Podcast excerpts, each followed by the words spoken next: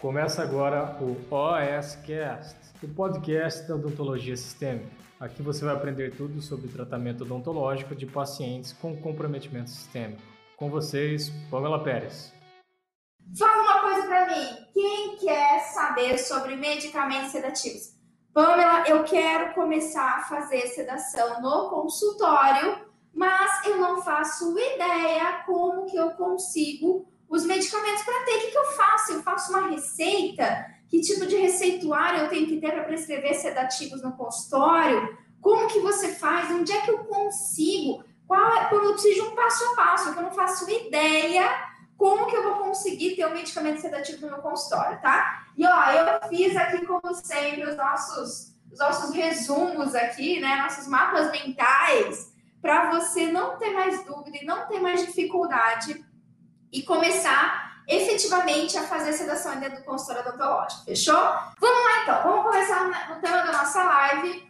Pamela, como que eu tenho medicamentos sedativos no consultório odontológico? Eu quero come começar a fazer sedação, mas primeiro, eu não sei nem que medicamento eu preciso ter, eu não sei nem por onde eu começo, que tipo de receituário, se eu prescrevo para o paciente, se eu tenho no consultório, como é que funciona isso? Como é que faz para começar a prescrever? Então vamos lá, tá? Primeira coisa que você tem que saber, não adianta eu te falar como que você vai ter sedação, é, vai fazer sedação no consultório, vai ter medicamento sedativo, se você não entender por quê? Por que, que a gente precisa? Por que, que um dentista atual, um dentista resolutivo, um hashtag dentista que resolve, precisa ter sedativos, medicamentos sedativos no consultório, tá? Então, ó, eu vou trazer para vocês aqui quatro razões. Olha que lindo que tá o meu resuminho hoje, gente. Eu tô treinando meu lettering, treinando o lettering aqui para vocês, tá? Então, primeira coisa que você precisa entender é que quando a gente utiliza medicamentos sedativos, o nosso objetivo é sedar o paciente para o tratamento odontológico, certo? Lindo, maravilhoso. E por quê, Pamela? Por que, que eu vou ter que sedar um paciente para tratamento odontológico? Assim, ninguém ceda, não conheço nenhum dentista que ceda. Ah, vamos dizer que esse já é um motivo, eu acabei nem colocando aqui, mas esse já é o primeiro motivo. Hoje, Docs, quem faz sedação é uma grande diferenciação para o consultório. Semana passada, eu recebi três novos pacientes dentro do consultório. Três novos pacientes e os três vieram para o atendimento odontológico buscando a sedação. E ó, entre esses três, a gente teve dois pacientes com alterações sistêmicas e um paciente não. Na verdade, para não dizer que essa minha paciente tinha uma alteração sistêmica, ela tem um histórico de asma brônquica, mas é uma paciente compensada. Mas assim, no geral, tanto faz, né? Você vai ter pacientes com alterações sistêmicas buscando esse tipo de cuidado a mais e também, especialmente, pacientes é, que têm certo medo, certa é, ansiedade para o tratamento odontológico. Então, hoje, o dentista que faz sedação, e eu vivo isso, eu vivo isso, eu vejo meus alunos da Academia de Odontologia Sistêmica vivendo isso também, certo, Docs? Então, assim, a gente vê um paciente que ele busca a gente porque a gente faz sedação. Isso é quase com efeito colateral, né? Você vai. É, uma das coisas que eu vou trazer para vocês é que essa, ó, o tópico 3 aqui, a sedação é uma, uma ferramenta fundamental fundamental para o atendimento de pacientes com alterações sistêmicas. Eu sei que até parece um pouco contraintuitivo, né? Pelo no céu, mas eu já vou receber um paciente cardiopata, diabético, que tem uma doença autoimune, um paciente é odontofóbico, né? Já vou receber um paciente assim. E, e cara, você quer que eu ainda faça sedação? Não é arriscado? Pois é, para um paciente com alteração sistêmica, é arriscado você não controlar o nível de ansiedade e medo do seu paciente.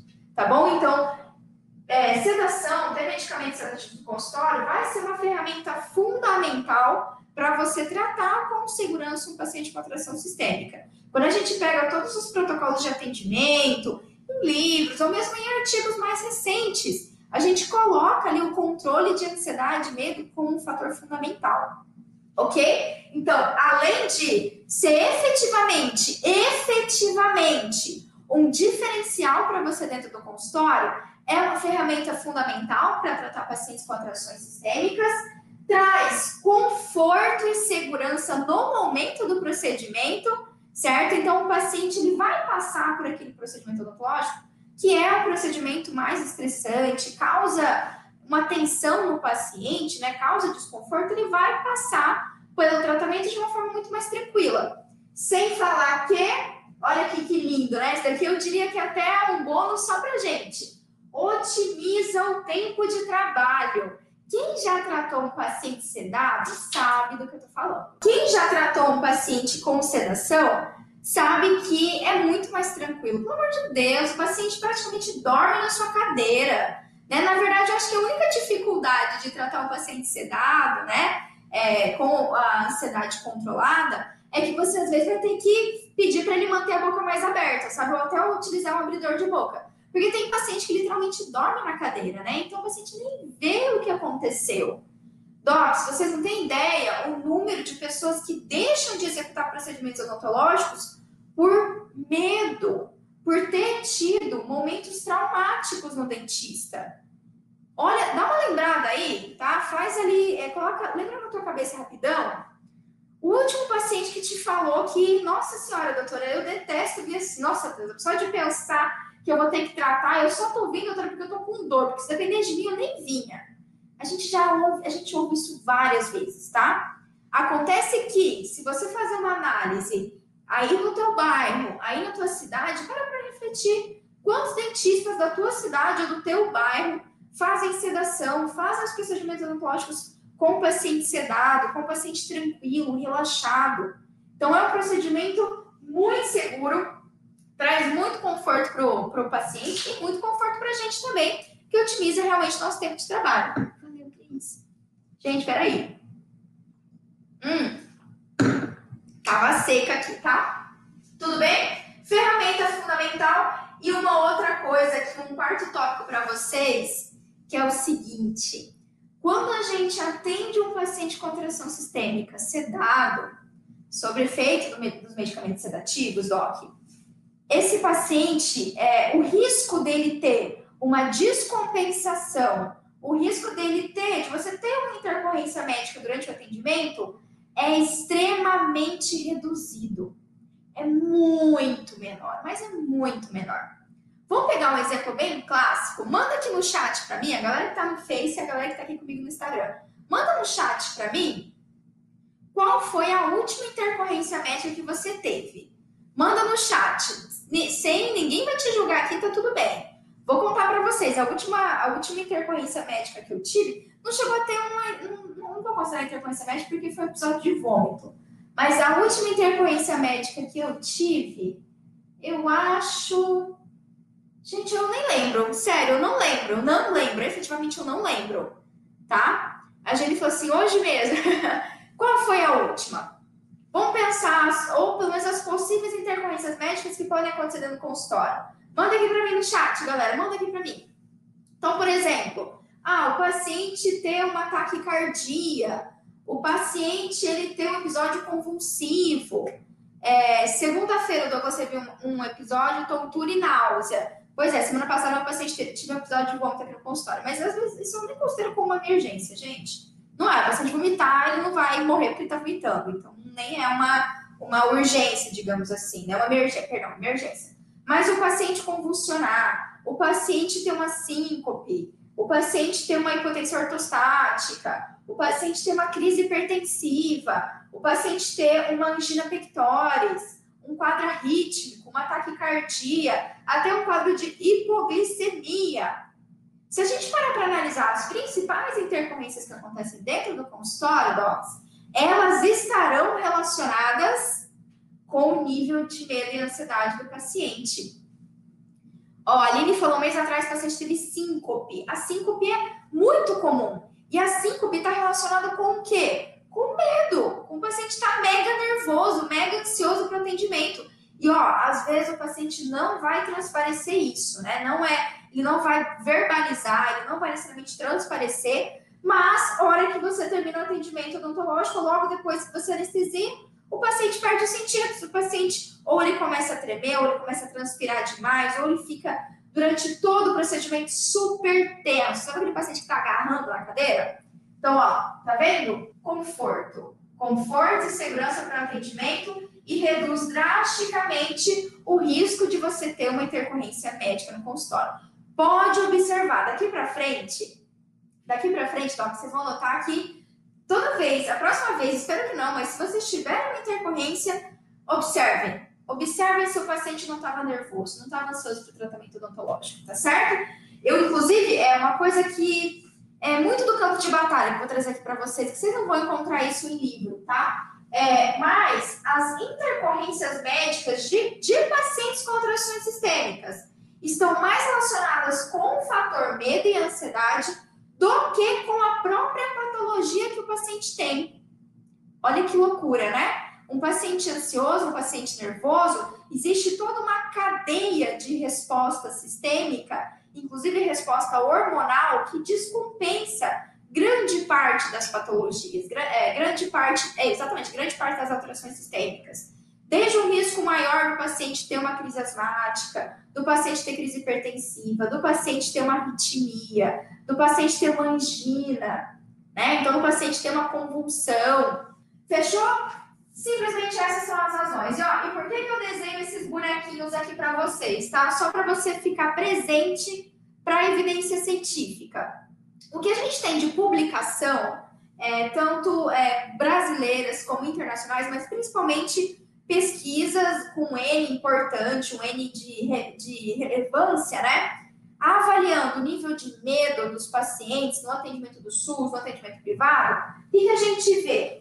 A cada quatro pacientes que entram no seu consultório odontológico, isso é evidência científica, tá bom, Docs? A cada quatro pacientes que entram no seu consultório odontológico, 20, é, um deles, ou seja, 25% dos seus pacientes, ou um paciente a cada quatro, terá um nível moderado e alto de medo e ansiedade. Então, isso não é brincadeira, tá? E dependendo se você trabalha no SUS, isso é até pior, né? Esse dado ele é até mais alto, fechou?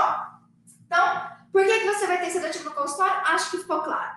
Segunda pergunta, Pamela, qual é o melhor sedativo? Muito bem, já saquei que assim, eu tenho que, se eu quero atender pacientes com alterações sistêmicas, eu tenho que aprender a fazer sedação no consultório, né? Eu tenho que começar a instituir, e mesmo que não seja um paciente com alteração sistêmica, isso pode ser um grande diferencial para mim. Um verdadeiro diferencial, realmente algo que você vai executar dentro do seu consultório e que vai trazer benefício, conforto para o paciente. Fechou? Maravilhoso. Então, qual que é o melhor sedativo? Tudo bem? Fala qual que você mais usa, qual que tem mais segurança, mais evidência literária. Então anota aí, Docs, eu vou fazer duas sugestões para quem está começando, tá? Olha lá. Para quem está começando a fazer sedação, tem dois super indicados: midazolam e o diazepam. Midazolam e diazepam. O midazolam você pode, já vou mostrar para vocês o passo a passo de como vocês vão prescrever, como é que vocês vão ter no consultório. Mas a gente tem dois, o midazolam comprimido. Esses dois medicamentos aqui é via oral, tá certo, Docs? Eu acabei não colocando aqui, mas deixa eu, deixa eu colocar aqui do ladinho. Peraí, peraí, aguentem aí.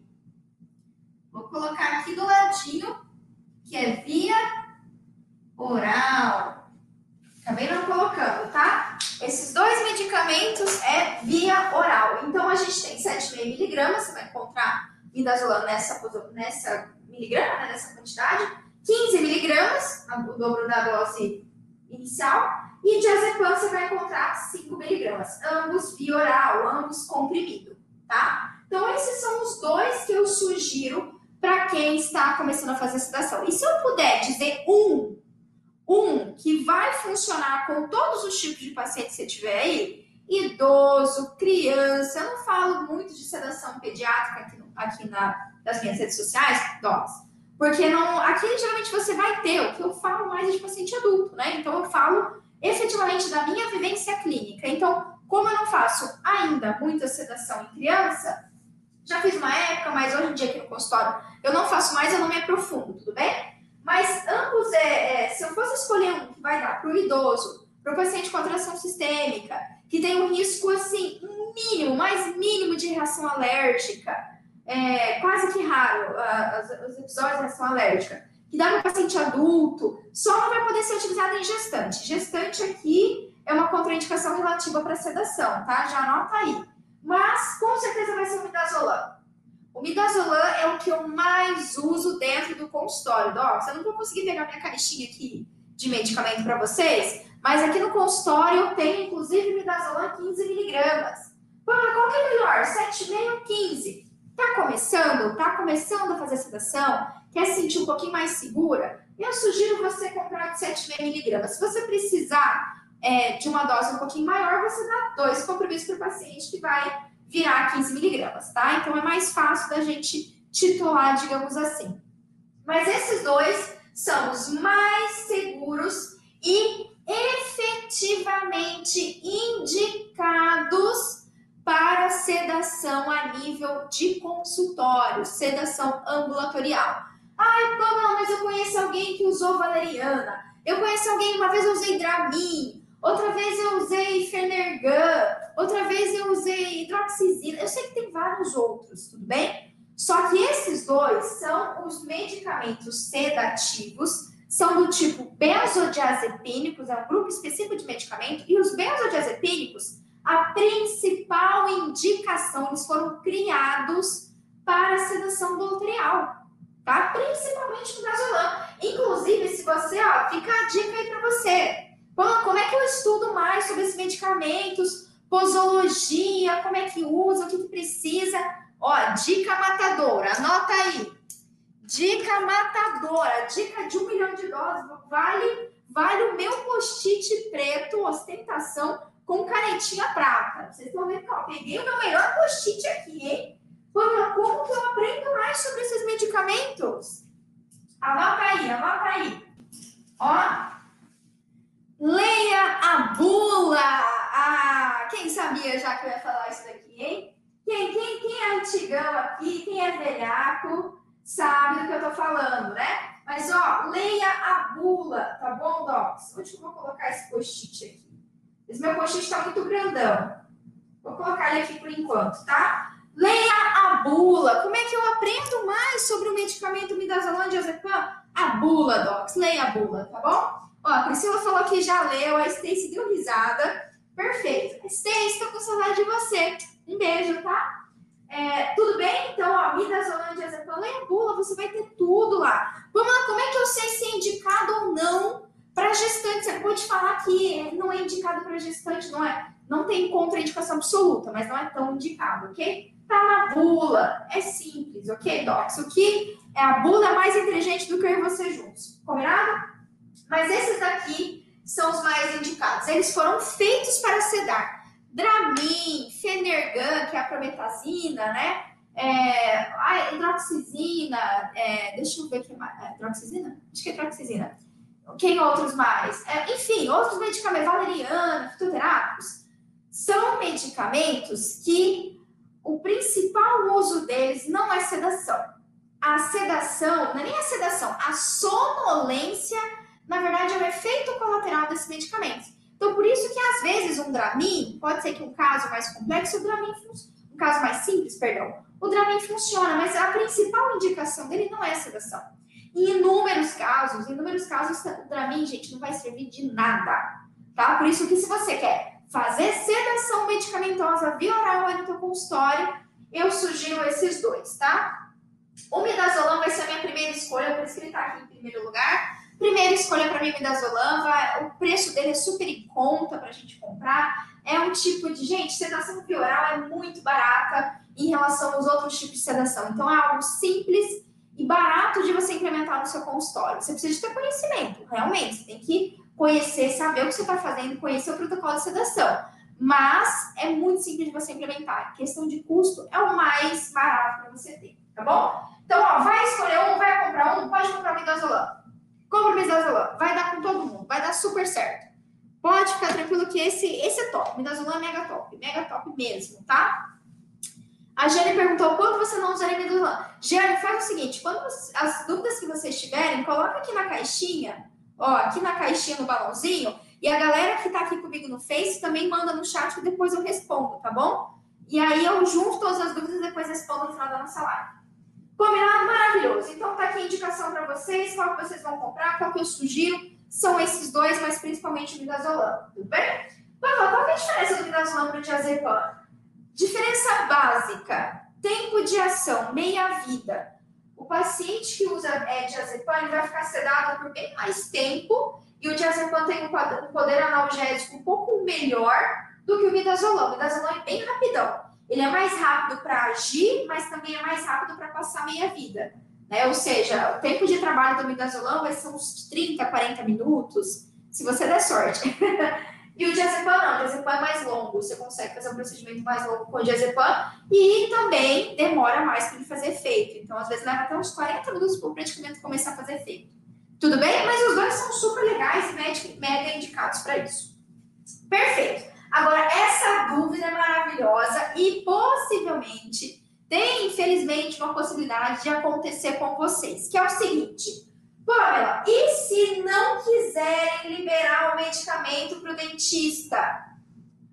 Pamela, eu vou lá, tá? Eu vou fazer o receituário, ou enfim, eu vou pedir aqui, eu trabalho no SUS, vou pedir para o meu farmacêutico para ele me dar, eu tenho no consultório, essa é uma ótima dica, se você está no SUS tá, tá, tá. Só que aí o que, que acontece? E se eu chegar lá na hora e dizer que não pode vender para mim?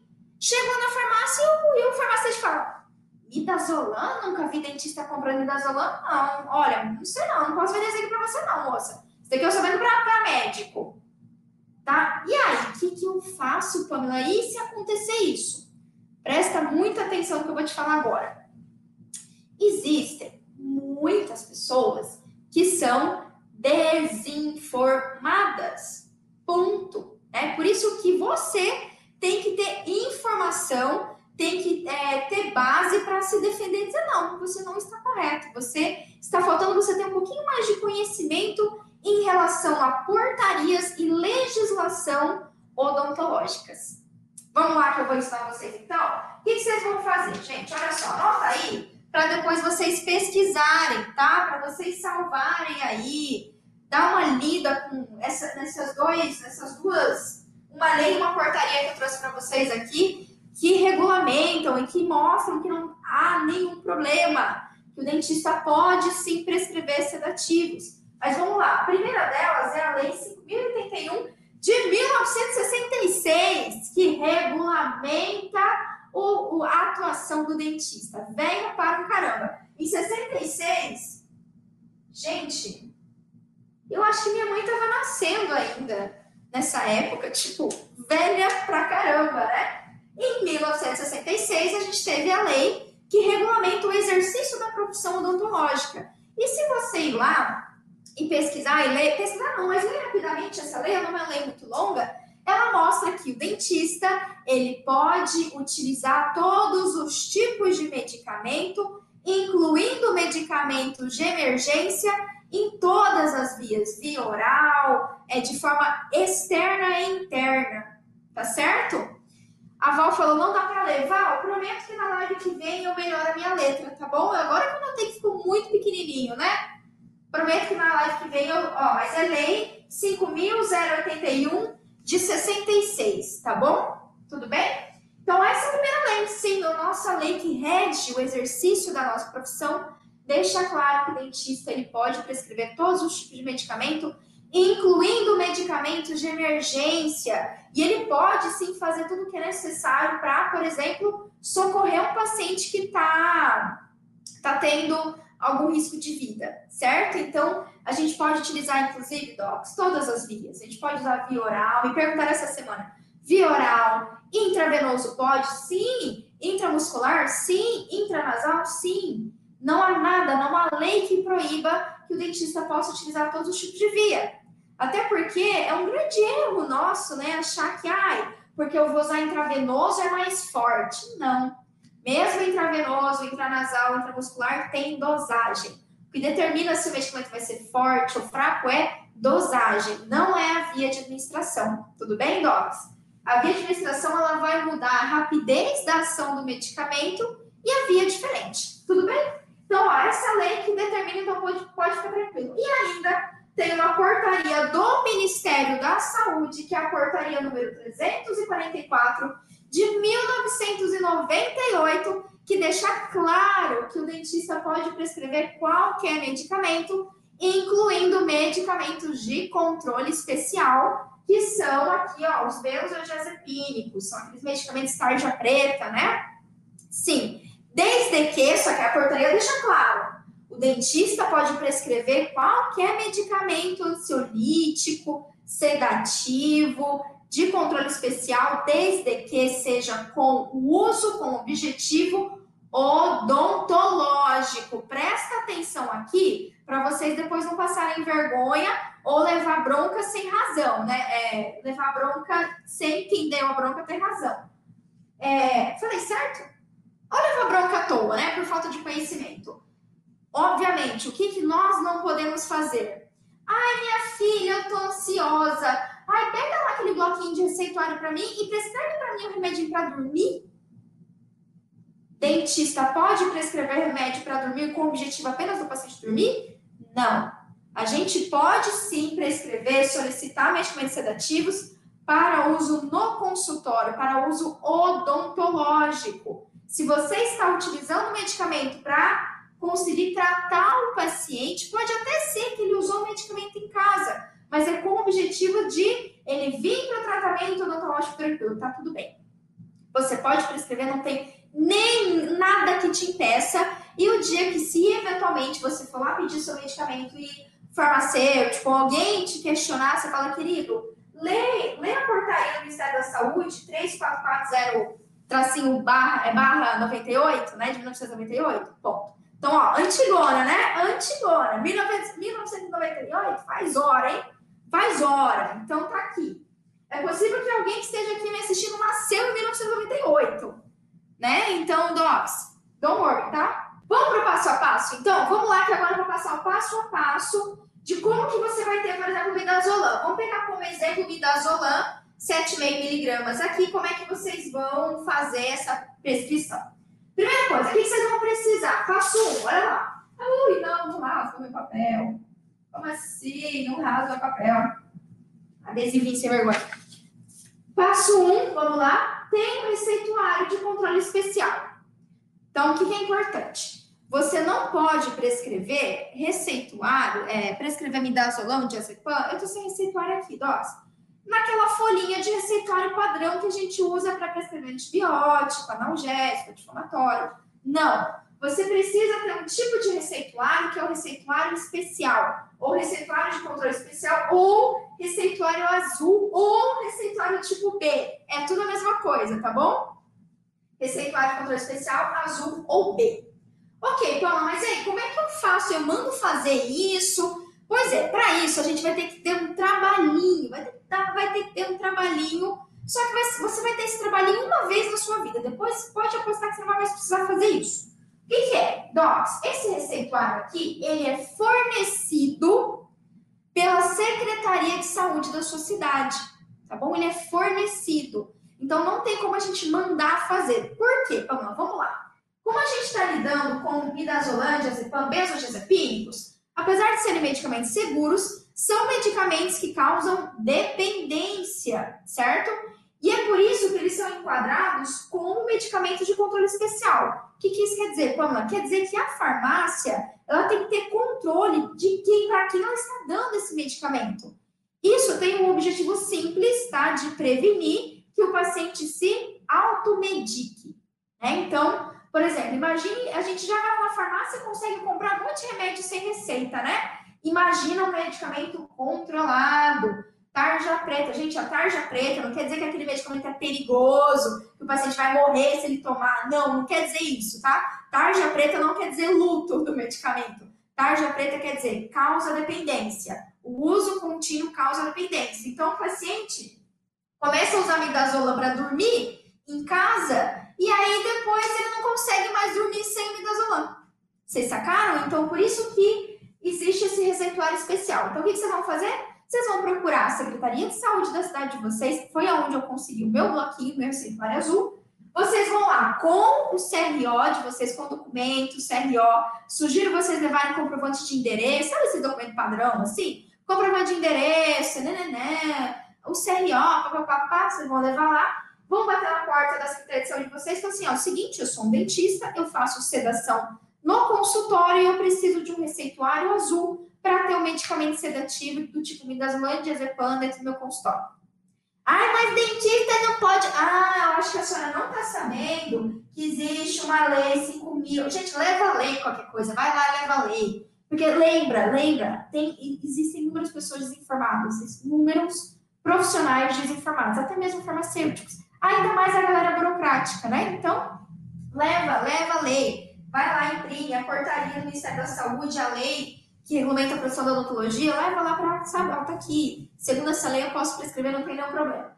E aí você vai fazer isso, então, possivelmente, ou lá na Secretaria de Saúde vão te dar o bloquinho azul, ele é compridinho, que, gente, eu tô sem meu bloquinho aqui, tá? Mas ele é compridinho, azulzinho assim, ou vão te dar um documento que você vai levar lá na gráfica e aí eles vão confeccionar o seu, o seu bloquinho.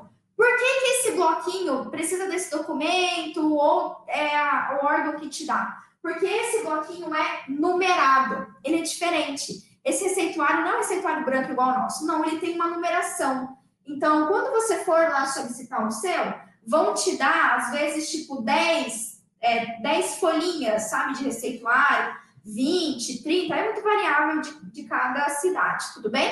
Mas eles vão te dar uma quantidade de receituário numerado. É assim que eles conseguem ter o controle de para quem, quem que está fornecendo esse medicamento e quem está consumindo. Fechou? Tudo bem? Belezinha? Então, ó, esse é o passo 1. Um, você ter o receituário de controle especial azul. Então, você já sabe o passo a passo. Pô, eu fui lá na Secretaria de Saúde da minha cidade e não é lá que faz. Gente, infelizmente, infelizmente, quando se tá, trata de atendimento público, de órgãos públicos, a gente sabe que existe certas dificuldades. Paciência, corre atrás, busca, mas isso daqui geralmente é com a Secretaria de Saúde, tá bom? Tudo bem?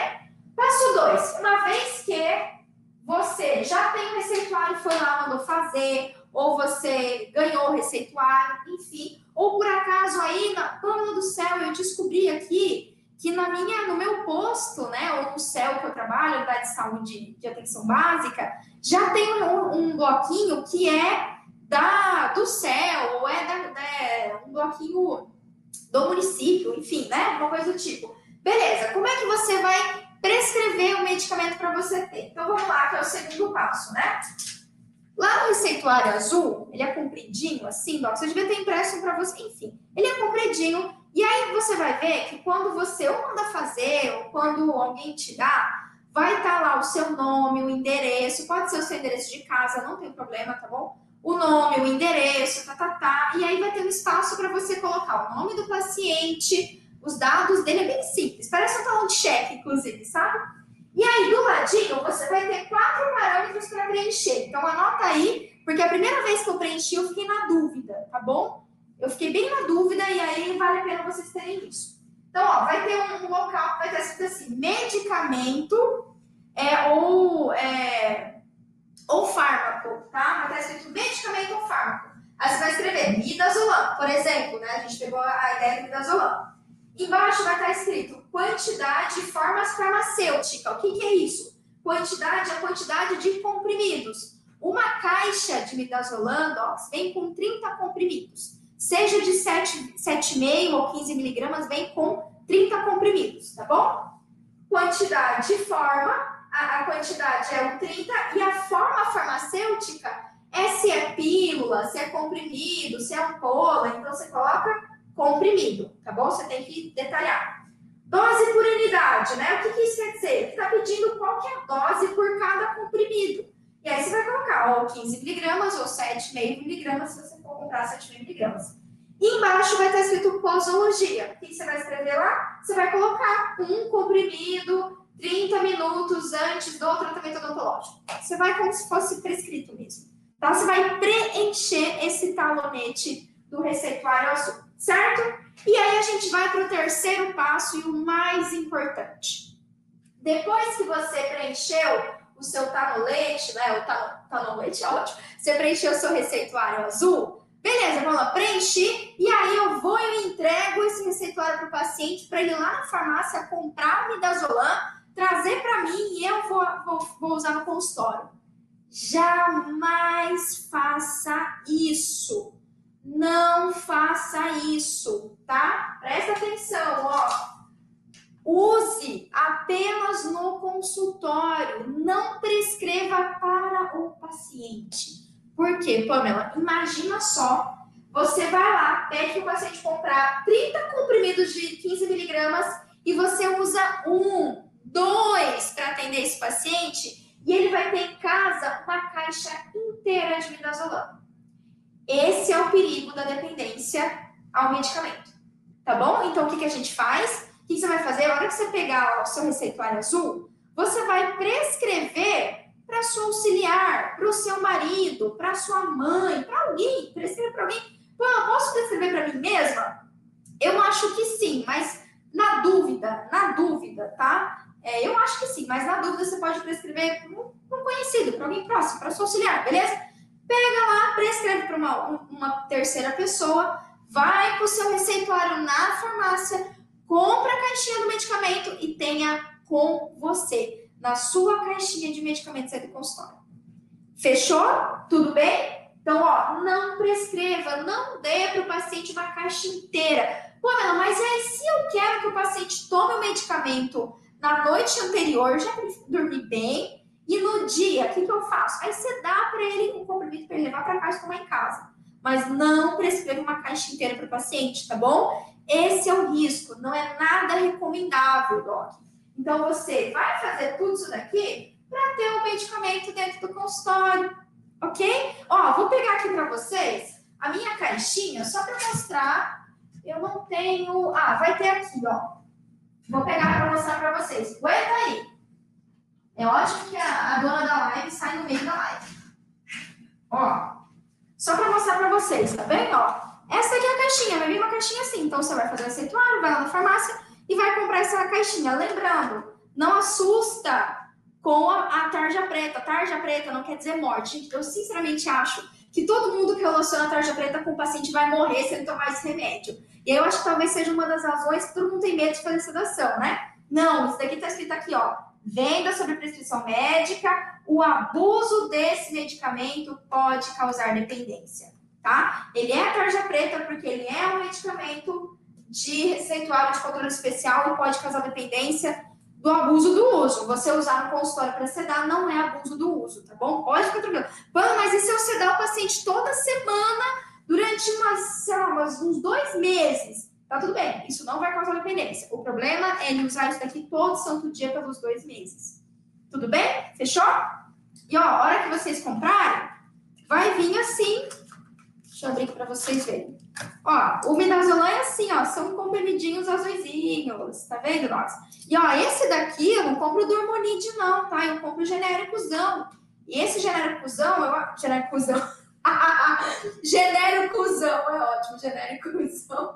Esse medicamento genérico, ele tá em, em torno de uns 40, acho que vai variar de 40 a 60 reais no máximo, tá? De 40 a 60 reais. Então imagina, aqui tem 30 comprimidos, Gente, se custa 60 reais, cada comprimido desse custou 2 reais. Esse é o custo, basicamente, para você fazer sedação no consultório, né? Então, assim, por isso que eu falo, tá começando a fazer sedação? Essa é a forma mais segura, mais tranquila, mais barata de você começar. Fechou, Docs? Ó, pegou o resumão aí para vocês. Não esqueça, leia a bula. Deixa eu mudar aqui o meu.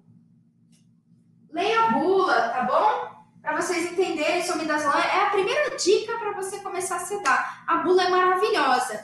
A menina falou que me ama. Ah, menina, obrigada. Olha, essa live é uma live bem prática. Por quê? Porque essa é uma, uma, questão que vocês sempre me perguntam. Então, ó, agora vocês vão ter lá no canal do YouTube, ou é, vou deixar por hora. Hoje eu vou, ainda vou deixar gravada essa live, tá? Mas amanhã ela já sai do ar. Vai ficar aqui 24 horas no meu perfil essa live. Então, manda, gente, manda para os colegas de vocês, para quem vocês conhecem que cedam, para ninguém mais ter como empecilho passo a passo para fazer tudo isso. Porque eu vou confessar para vocês, a primeira vez que eu fui fazer tudo isso daqui, gente, eu aprendi isso sozinha.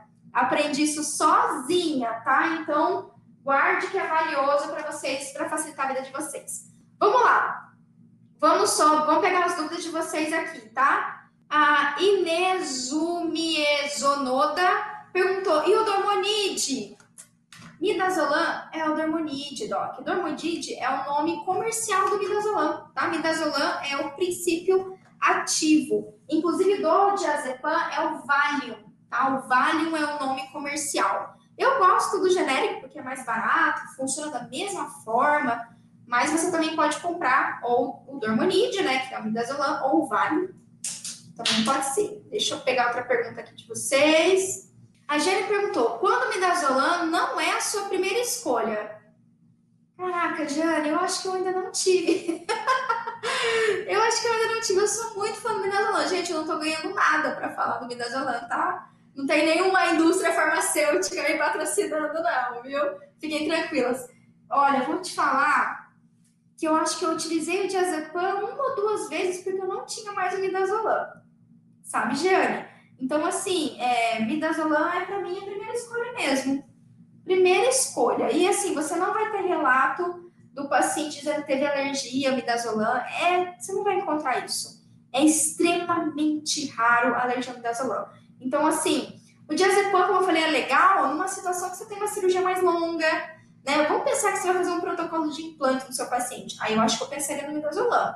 É, perdão, no diazepam em vez do midazolam. Porque o diazepam, além da meia-vida dele ser maior, o tempo de efeito dele ser maior, ele é um medicamento que ele tem uma ação analgésica mais interessante, mais potente do que o midazolam, tá, Doc? Os benzodiazepínicos, como eles controlam, eles fazem uma ação do sistema nervoso central e controlam o nível de ansiedade, eles também trazem um pouco de analgesia, certo? Olha que legal, né? Então, é, o midazolam tem já causa uma analgesia no paciente, mas o diazepam causa mais. E essa analgesia pode durar mais de 24 horas. Então, isso, assim, é muito legal, né? Isso é muito legal para um pós-operatório, sabe? É bem legal para um pós-operatório. Muito boa pergunta. Vamos lá pegar mais um balãozinho de perguntas aqui com você. Posso usar na logopediatria? Qual a prescrição? Docs, eu vou te responder uma única pergunta, que vai ser sim. Você pode utilizar na logopediatria, midazolam vai ser o mais indicado para paciente pediátrico, só que a prescrição, a posologia, eu não vou saber te falar. E sabe por quê? Porque não é tão simples assim. Se você pegar o livro do Andrade, o professor Andrade, e alguns artigos por aí, inclusive a própria bula né, do, do Dormonide, ou do Dormire, que é a, o Dormire é o xarope, tá? Do midazolam, que é mais indicado para crianças. É, você vai ver que ele sugere 0,5 miligramas por quilo de peso.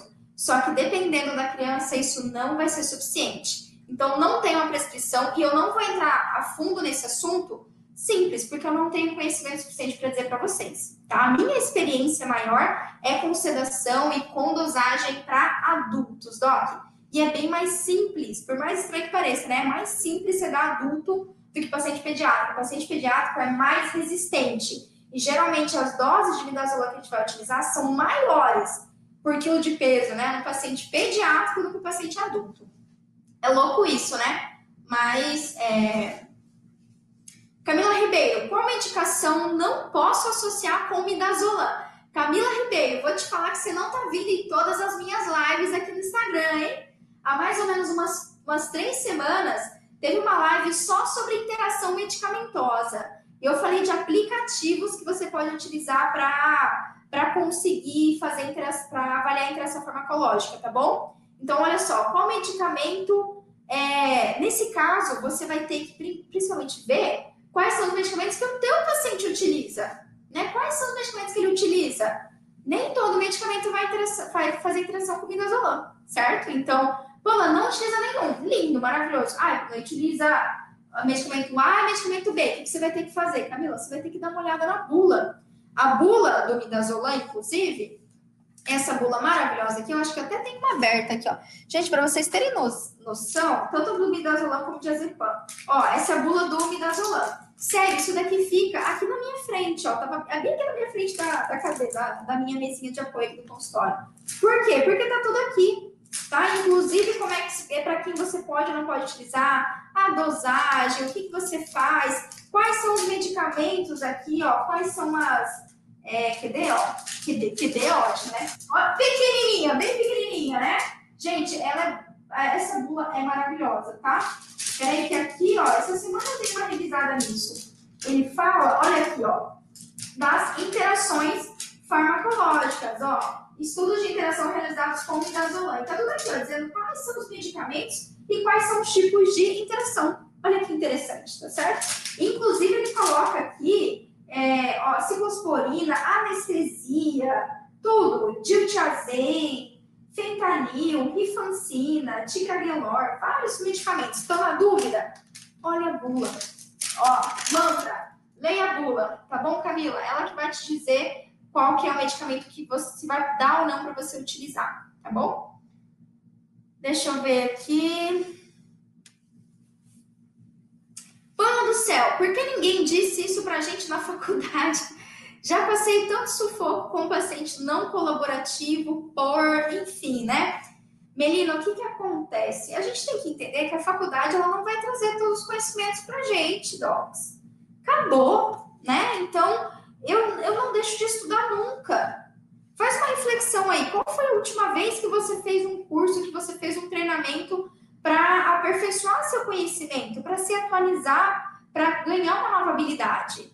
Então, se já faz mais de um ano, dois anos que você ainda não fez, essa é a hora, tá? Então, não tem jeito, na faculdade eu também não aprendi. Eu aprendi, eu, Pamela, aprendi no campo de batalha. Eu, Pamela, aprendi no campo de batalha e agora, mais recentemente, esse ano, que eu fiz uma atualização para é, aprender sobre novas vias, sobre novos medicamentos sedativos, tudo certo? Mas no começo também não aprendi assim, tá tudo bem, né? Tem, tem algumas faculdades que ensinam Outras faculdades fazem o terror. Na, minha, na época, quando eu me formei há oito, nove anos atrás, é, sedação era um tabu gigantesco. E ainda é um baita de um tabu gigantesco, né? A maioria da faculdade não vai. Até porque boa parte dos seus professores nem atendem mais no consultório, ou se atendem, não fazem sedação. Então, quem não faz sedação não vai indicar sedação, né? Quem agora, quem trabalha com sedação, fala assim, gente, como que eu trabalhava sem. Como que eu podia trabalhar sem na odontologia, né? Não dá. Tá? Não fica frustrada, não. Isso faz parte, é por isso que a gente continua sempre estudando e sempre ganhando novos conhecimentos, tá certo? Joel Pinheiro, contraindicações além da gestante. Então, Joel, para sedação, toda sedação tem contraindicação relativa não tem uma contraindicação absoluta, até porque muitos desses medicamentos são utilizados para indução de anestesia geral, são utilizados na UTI, por exemplo. Então, mesmo um paciente bem grave, esses medicamentos eles são, são seguros para o uso. Por que, que existe essa contraindicação relativa em relação à gestante? Porque não tem muita pesquisa em relação ao uso de sedativos em gestantes. E tanto o midazolam como o diazepam passam pela barreira placentária, né? e podem levar ali o, o bebê a uma diminuição da frequência respiratória, diminuição do batimento cardíaco. Então, a gente não tem muita segurança para o uso no nível do consultório. Em geral, o que eu posso dizer para você, assim, que eu teria mais cautela do uso de midazolam, é se eu encontrasse um paciente que ele tem, é que ele faz uso de outros medicamentos que têm ação do, sistema nervoso central e que vão fazer uma interação farmacológica grave com o midazolam a ponto de eu não conseguir controlar o nível de sedação do paciente. Nesse caso, eu não utilizaria o midazolam, tá? Mas eu acho que vou colocar nesses dois principais, nesses dois principais casos, tá bom? Vamos pegar mais uma dúvida aqui, tem mais cinco minutinhos de live com vocês. A Gabi, muito boa pergunta, Gabi. Como cobrar pela sedação? Olha, isso é bastante variável de cidade para cidade, de, de realidade para realidade, certo? E principalmente também se você está implementando mais, você quer fazer mais sedação no consultório. Então, olha só, você pode tanto cobrar por sessão a sessão. O midazolam, eu acho que dá tranquilo para você cobrar por sessão, ou você também pode cobrar por hora, hora de com o paciente sedado na sua cadeira. Quando, como aqui no consultório eu utilizo a sedação via oral e utilizo inalatória, Geralmente, quando eu faço sedação medicamentosa, assim, com midazolam ou outros medicamentos, eu cobro a sessão. Né? Então, um atendimento que eu fiz sedação.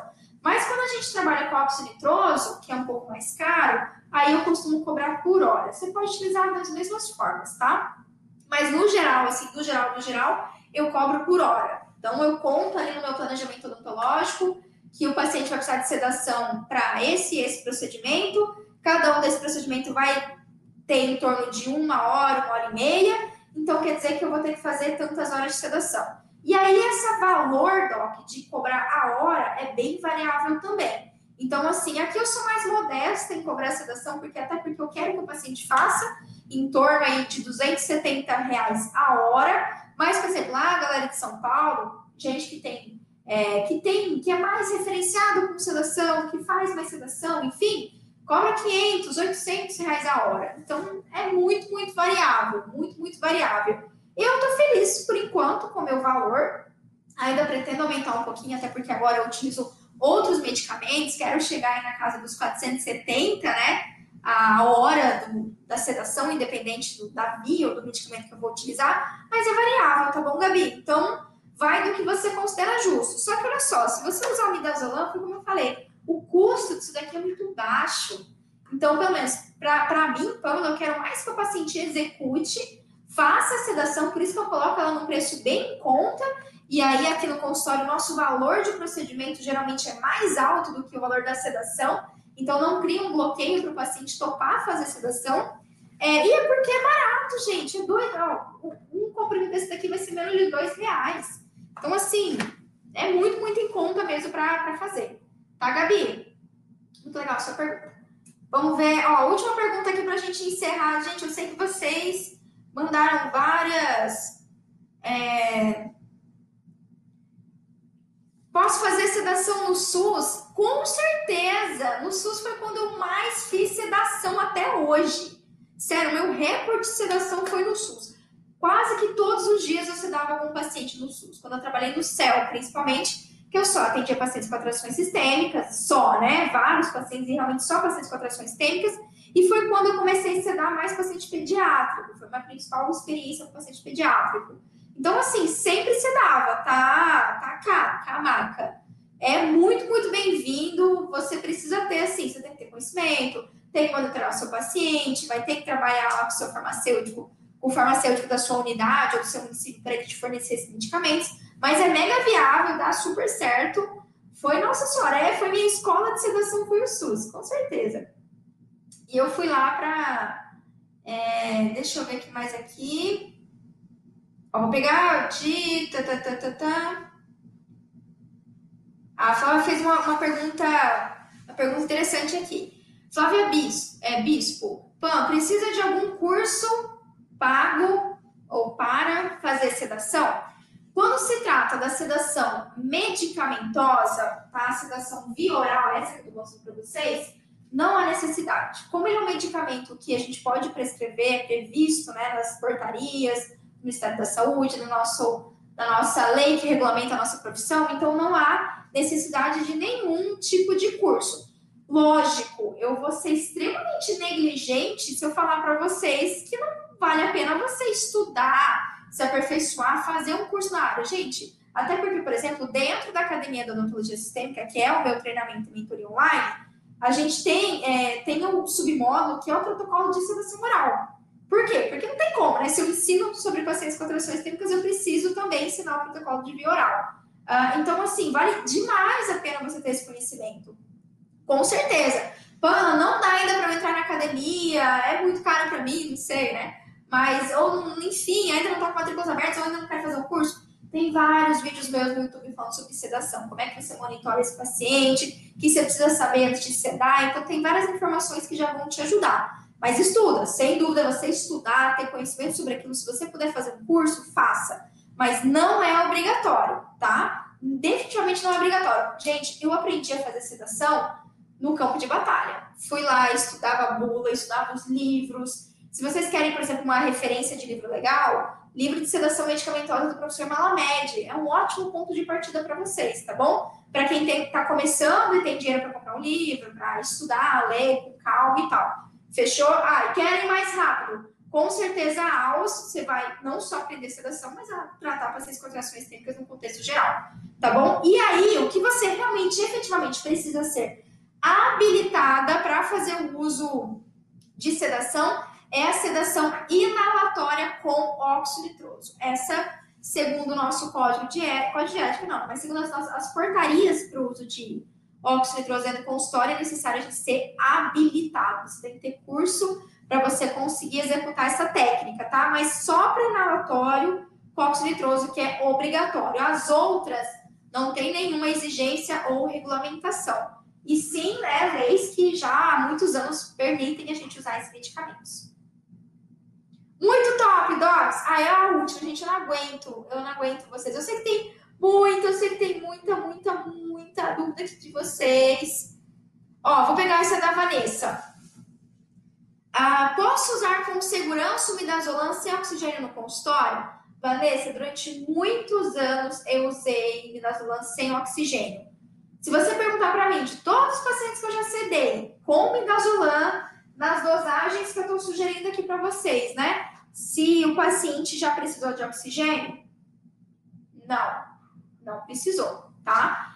Essa resposta vai ser bem superficial para você. Por quê? Porque existem outras coisas que você tem que saber em relação à sedação é, via oral, tá? Mas não é, é recomendado? Extremamente recomendado. Tem no consultório? Tem. Tem aqui junto com o oxilitrose no consultório, oxigênio. Na época que eu trabalhei no céu, a gente tinha oxigênio no céu, mas até hoje eu não precisei utilizar. Não precisei utilizar. Então, assim, só para te dizer campo de batalha, te dizer a realidade. Porque se eu for seguir, assim, a recomendação de livro tal, sempre vai ter a recomendação de você ter não só oxigênio, mas você ter todo um suporte dentro do consultório, ter suporte básico de vida, ter treinamento, né? Só que em dosagens mínimas, né, de 7 miligramas, 15 miligramas, até hoje eu não tive nenhuma intercorrência médica dentro do consultório odontológico. Posso afirmar isso com você com total clareza e segurança. Não tive até hoje, gente. Eu já sedei muito paciente, já sedei muito paciente, de verdade. E é realmente nunca precisei de oxigênio. Mas é recomendável, sim. Se você puder ter, tenha. Com certeza vai te dar muito mais segurança. Só que assim, vale lembrar só para título de. para quebrar um pouco esses receios, né? Vale lembrar, Docs, que o midazolam, esse é um medicamento que o paciente compra na farmácia para usar em casa. Então, às vezes, o médico prescreve o midazolam, além de ser utilizado para pré-sedação, ele é um indutor do sono e é utilizado para tratar insônia. A insônia, ele é um indutor do sono. Então, assim, lembrando que o médico prescreve para o paciente usar em casa. Em casa, o paciente tem oxigênio? Não. Certo? Só para vocês estarem presentes para isso. Beijo para vocês!